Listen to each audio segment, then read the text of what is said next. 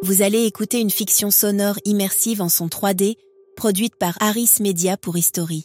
Pour profiter au mieux de l'immersion sonore, nous vous recommandons de l'écouter au casque.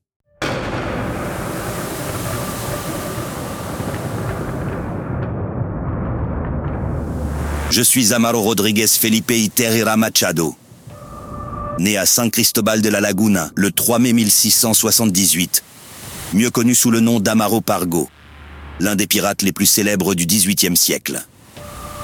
À l'origine, je suis né dans une famille humble, mais le destin a décidé de faire de moi un corsaire à la fortune colossale. History, podcast originaux d'histoires vraies qui ont marqué l'histoire. Mon histoire commence sur l'île de Tenerife, où je deviens un navigateur hors pair, un talent qui attire rapidement l'attention de ceux qui gouvernent l'île. Mon ascension commence véritablement en 1703. Je reçois une lettre de marque du roi d'Espagne lui-même, ce qui m'autorise à attaquer les navires ennemis en son nom. En clair, j'attaque qui je veux, tant que ce ne sont pas des Espagnols.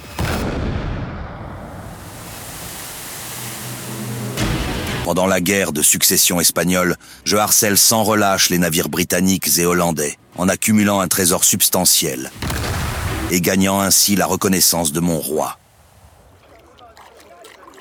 De retour à Tenerife, je suis déjà un homme riche.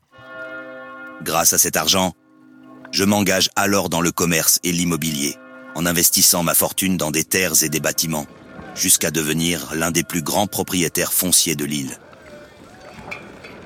Parmi mes acquisitions les plus précieuses figure la chapelle de Santo Domingo, ainsi que plusieurs terres agricoles qui sont rapidement devenues prospères sous ma gestion. Mais ma richesse ne se limite pas qu'aux biens matériels.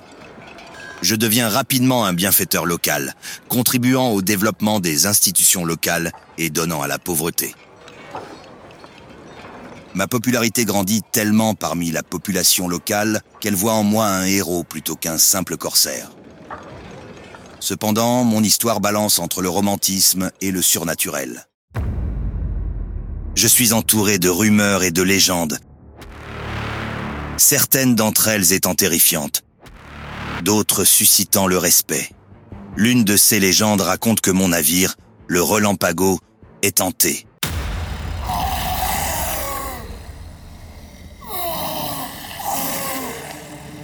Certains marins prétendent avoir vu des apparitions et avoir entendu des voix étranges à bord.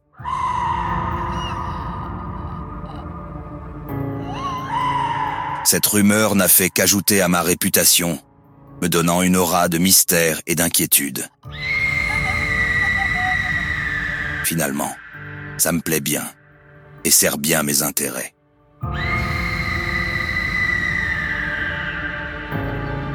Malgré cela, je reste un héros pour beaucoup, au même titre que Barbe Noire ou Francis Drake. Et comme tout a une fin, je meurs le 14 octobre 1747, laissant derrière moi un héritage de richesse et de légende. Il se murmure par exemple que j'ai pu cacher un trésor quelque part sur l'île de Tenerife, mais personne n'a jamais réussi à le trouver.